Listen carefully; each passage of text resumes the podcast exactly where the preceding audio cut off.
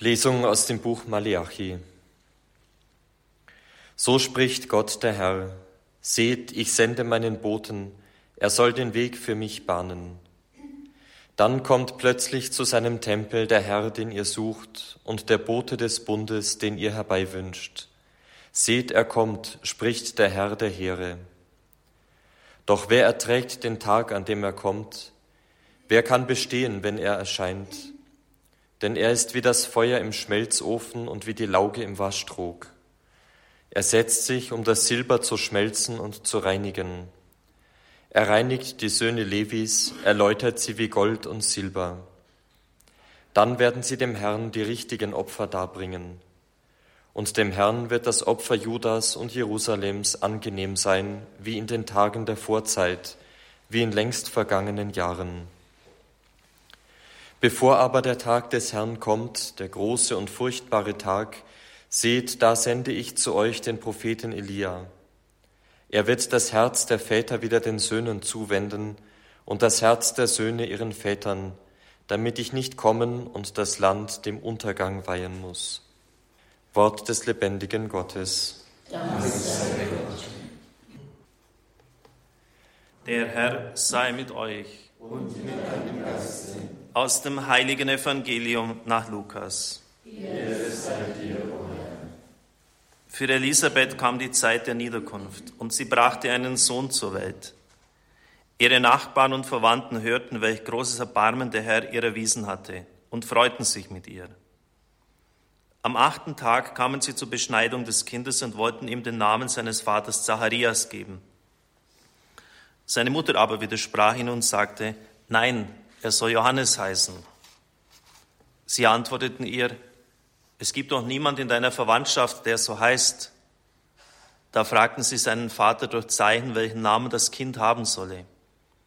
Er verlangte ein Schreibtäfelchen und schrieb zum Erstaunen aller darauf, sein Name ist Johannes. Im gleichen Augenblick konnte er Mund und Zunge wieder gebrauchen und er redete und pries Gott. Und alle, die in jener Gegend wohnten, erschraken. Und man sprach von all diesen Dingen im ganzen Bergland von Judäa. Alle, die davon hörten, machten sich Gedanken darüber und sagten, was wird wohl aus diesem Kind werden? Denn es war deutlich, dass die Hand des Herrn mit ihm war. Evangelium unseres Herrn Jesus Christus. Lob sei dir, Christus.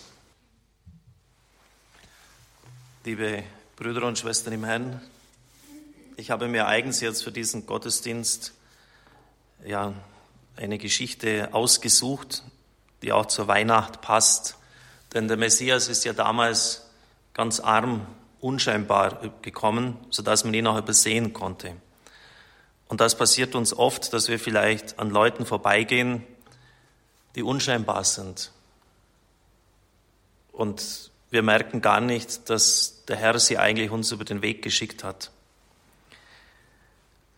Es ist von dem Amerikaner Rick Joyner in dem Buch Der letzte Aufbruch es ist eine prophetische Vision über den entscheidendsten Kampf aller Zeiten, wie es ein bisschen kriegerisch auf der Titelseite heißt. Es geht mir nicht um die Vision und ich beurteile sie auch nicht hinsichtlich ihrer Echtheit. Es geht mir um die Geschichte, die er erzählt und die ist sehr lehrsam. Also er darf im Himmel mit dem Herrn zusammen sein und es wird ihm vieles gezeigt. Und er sagt dann zu ihm, es gibt noch jemanden, den du unbedingt treffen musst bevor du wieder zurückkehrst. Dann blieb er stehen und drehte sich um, um zu den Thronen hinüberzublicken, die uns am nächsten standen. Wir waren immer noch in dem Bereich, wo die allerhöchsten Könige im Reich Gottes saßen. Da bemerkte ich in der Nähe einen Mann. Und mir kam die Erinnerung zurück an den Tag, an dem ich als junger Christ frustriert war über einige Dinge in meinem Leben. Ich ging durch einen Park in der Nähe meiner Wohnung. Als ich da saß und in meiner Bibel las, war ich plötzlich mitten in einer Vision, einer der ersten, die ich je hatte. In dieser Vision sah ich einen Mann, der dem Herrn diente.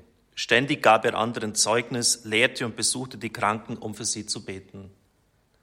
Er war voller Eifer für den Herrn und hatte eine echte Liebe für die Menschen. Dann sah ich einen anderen Mann, offensichtlich einen Landstreicher oder einen Obdachlosen. Ein kleines Kätzchen lief ihm über den Weg und er fing an, danach zu treten. hielt sich aber dann doch zurück. Trotzdem schob er das Kätzchen mit seinem Fuß ziemlich unsanft aus dem Weg. Dann fragte mich der Herr, welcher der beiden Männer ihm wohl besser gefalle.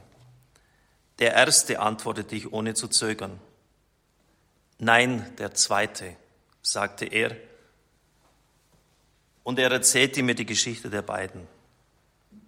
Der erste Mann war in einer wunderbaren Familie aufgewachsen, die schon immer den Herrn kannte. Er besuchte von klein an eine blühende Gemeinde und ging später auf eine Bibelschule. Ihm waren sozusagen 100 Portionen göttlicher Liebe gegeben worden, aber er benutzte nur 75 davon. Der zweite Mann war taub geboren. Er wurde misshandelt und in einer dunklen, kalten Dachkammer gehalten, bis er schließlich im Alter von acht Jahren von den Behörden gefunden wurde. Dann wurde er von einem Heim ins andere abgeschoben. Misshandelt wurde er weiterhin. Schließlich warf man ihn auf die Straße. Um all das zu überwinden, hat er sozusagen nur drei Portionen göttlicher Liebe zur Verfügung gestellt bekommen. Aber davon hat er jedes Quäntchen eingesetzt und die Wut in seinem Herzen bekämpft, um dem Kätzchen nicht ernstlich weh zu tun. Und jetzt schaute ich diesen Mann an, einen König auf seinem Thron, bei weitem herrlicher, als es sich selbst Salomo hätte vorstellen können. Heerscharen von Engeln standen in Reihe und Glied vor ihm und warteten auf seine Befehle. Voller Ehrfurcht wandte ich mich zum Herrn. Ich konnte es immer noch nicht glauben, dass dieser Mann real war, geschweige denn, dass er einer der ganz großen Könige im Reich Gottes war. Herr, erzähl mir bitte den Rest seiner Geschichte, bat ich. Natürlich, darum sind wir ja hier. Angelo, so hieß er, war so treu mit dem wenigen, das ich ihm gegeben hatte, dass ich ihm weitere drei Portionen meiner Liebe gab. Er setzte alles davon ein, um mit dem Stehlen aufzuhören. Er verhungerte fast dabei, aber er weigerte sich, irgendetwas zu nehmen, das ihm nicht gehörte. Er kaufte sein Essen von dem Geld, das er sich durch das Sammeln von Flaschen oder durch kleinere Gelegenheitsarbeiten verdiente. Er konnte nicht hören, aber er hatte lesen gelernt, und deshalb sandte ich ihm einen evangelistischen Traktat. Als er es las, öffnete der Heilige Geist ihm das Herz und er gab mir sein Leben. Erneut verdoppelte ich die Portionen meiner Liebe und er benutzte wieder alles davon in Treue. Er wollte anderen von mir erzählen, aber er konnte nicht sprechen. Und obwohl er in solcher Armut lebte, fing er an, mehr als die Hälfte von allem, was er verdiente, für solche Traktate auszugeben. Und er teilte sie an den Straßenecken aus. Wie viele hat er zu dir geführt? fragte ich und dachte, dass es Unmengen gewesen sein mussten, wenn er hier mitten unter den Königen saß. Wie viele? Einen, antwortete der Herr. Um ihn zu ermutigen, half ich ihm, einen sterbenden Alkoholiker zu mir zu führen. Es ermutigte ihn so sehr, dass er noch viele Jahre länger an jener Ecke gestanden hätte, nur um eine einzige Seele zur Umkehr zu führen. Aber der ganze Himmel bestimmte mich, ihn hier zu mir heraufzuholen, und ich wollte ihm seinen Lohn geben. Aber was tat er denn, dass er hier so ein großer König ist, fragte ich. Er war treu in allem, was ich ihm gab. Er überwand alles, bis er mir gleich war, und er starb als Märtyrer. Aber was er denn und wie wurde er Märtyrer? Er überwand die Welt durch meine Liebe. Nur sehr wenig im Reich Gottes haben so viel mit so wenig vollbracht. Viele meiner Kinder, und jetzt achten Sie bitte, was jetzt kommt, wohnen in Häusern, um deren Bequemlichkeit sie vor 100 Jahren noch Könige beneidet hätten, aber sie schätzen das nicht. Angelo hingegen war für einen Pappkarton einer kalten Nacht so dankbar, dass er ihn in einen Tempel seiner, meiner Herrlichkeit verwandelte. Er fing an, alles und jeden zu lieben. Er freute sich mehr über einen Apfel als einige aus meinem Volk über ein ganzes Fest. Er war treu in allem, was ich ihm gab, auch wenn es nicht sehr viel war, verglichen mit dem, was andere bekommen haben, und zwar dich eingeschlossen. Ich zeigte ihn dir in einer Vision, denn du bist oft an ihm vorbeigegangen. Du hast ihn sogar einmal bloßgestellt und mit deinen Freunden über ihn geredet. Wirklich? Was habe ich denn gesagt? Du hast gesagt, schon wieder einer von diesen selbsternannten Propheten, der sich vom Bahnhof hierher verlaufen hat. Du hast ihn einen religiösen Spinner genannt, den der Feind geschickt hat, um die Leute vom Evangelium abzuschrecken. Das war der schlimmste Schlag in der ganzen Zeit, den ich einzustecken hatte. Ich war mehr als erschrocken, ich war entsetzt. Ich versuchte mich an die Einzelheiten zu erinnern, konnte das aber schon deshalb nicht, weil es viele solcher Szenen in meinem Leben gegeben hatte.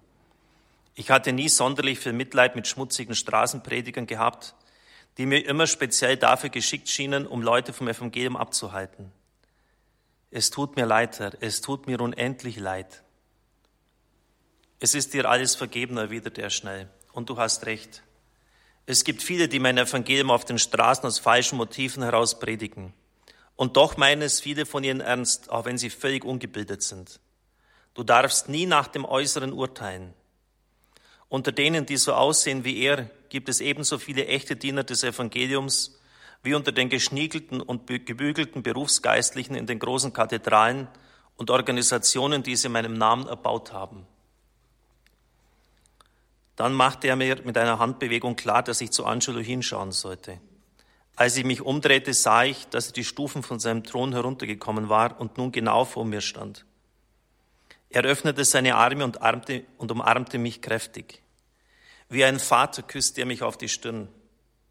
Liebe überflutete mich und strömte durch mich hindurch, bis ich das Gefühl hatte, dass meine Nerven es nicht mehr aushielten. Als er mich endlich freigab, torkelte ich wie ein Betrunkener, aber es war ein wunderbares Gefühl.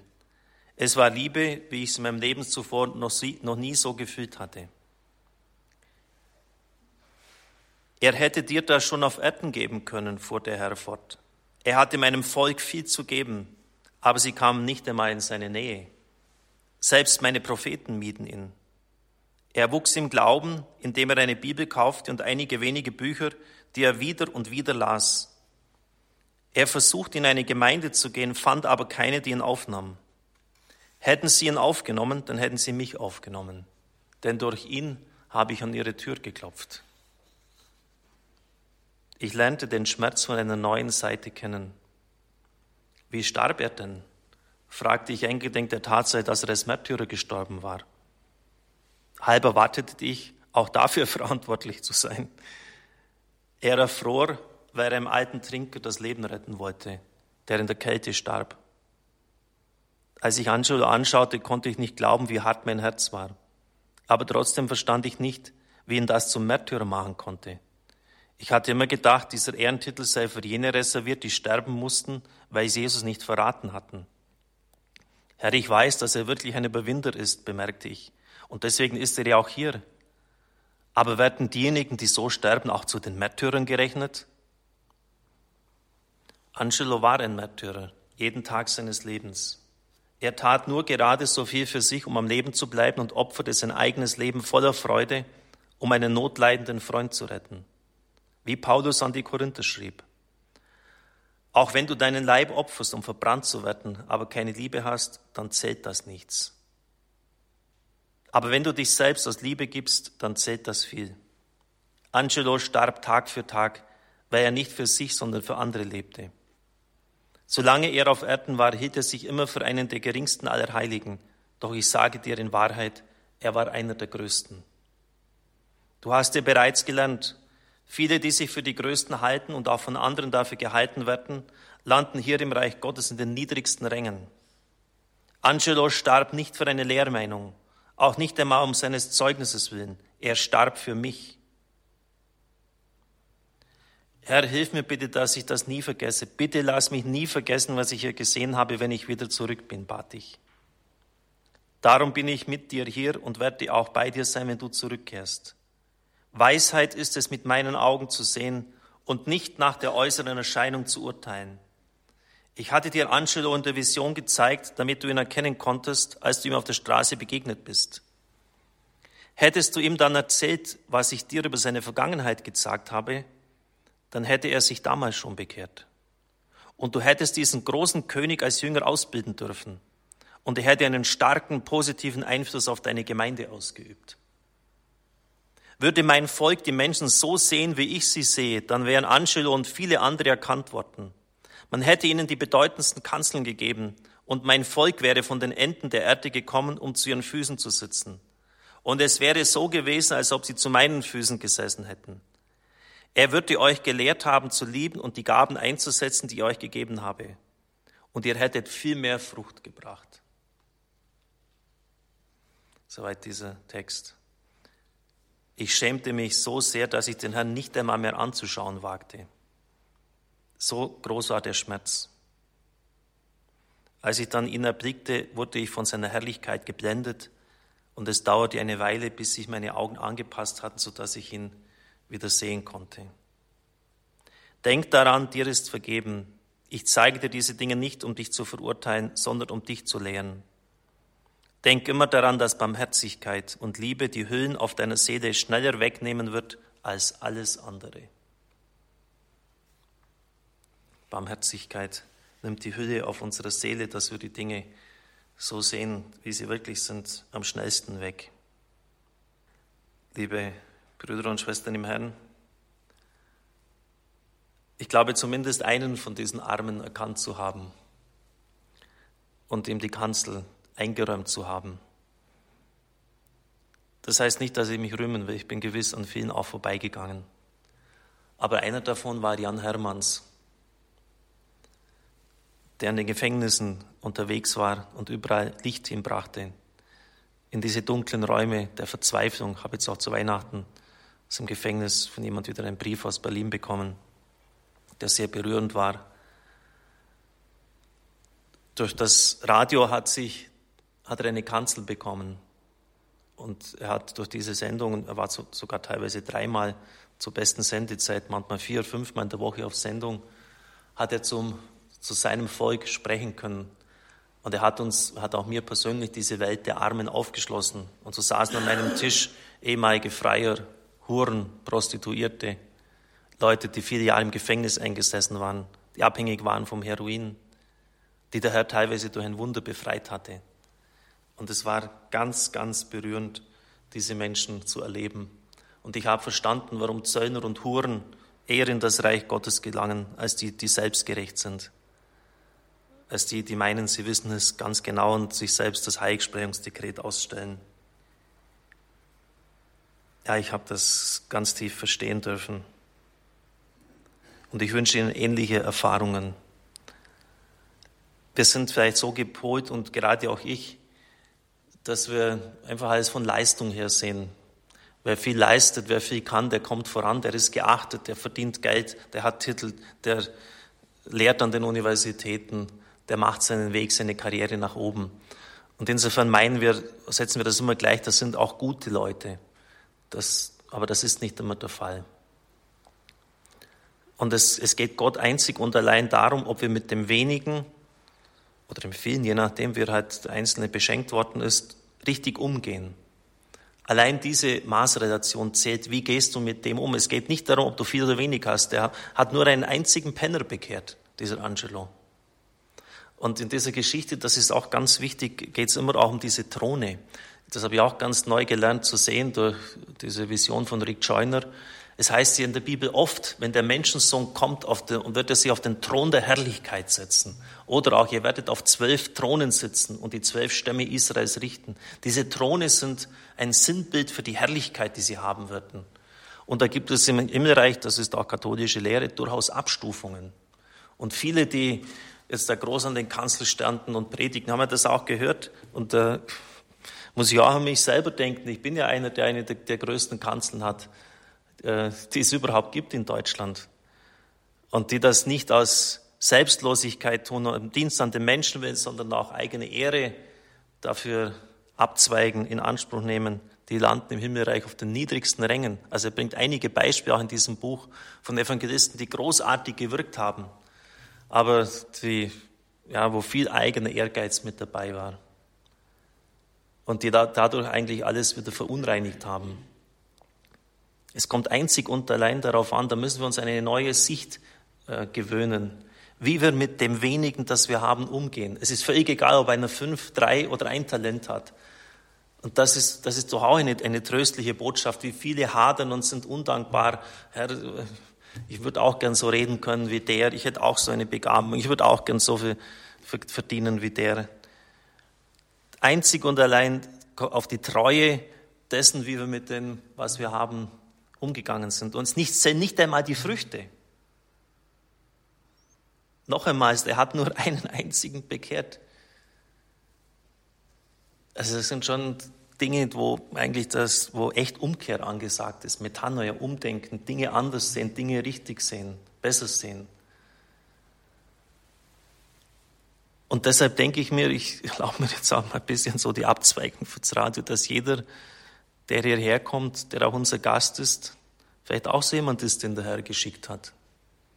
Und den wir mit der gleichen Herzlichkeit und Liebe aufnehmen sollen, egal ob er mächtig ist, ob er angesehen ist, ob er viel Geld hat, ob er wenig Geld hat, was auch immer. Ob er krank ist, arm, gesund, was auch, was auch immer. Jeder ist willkommen.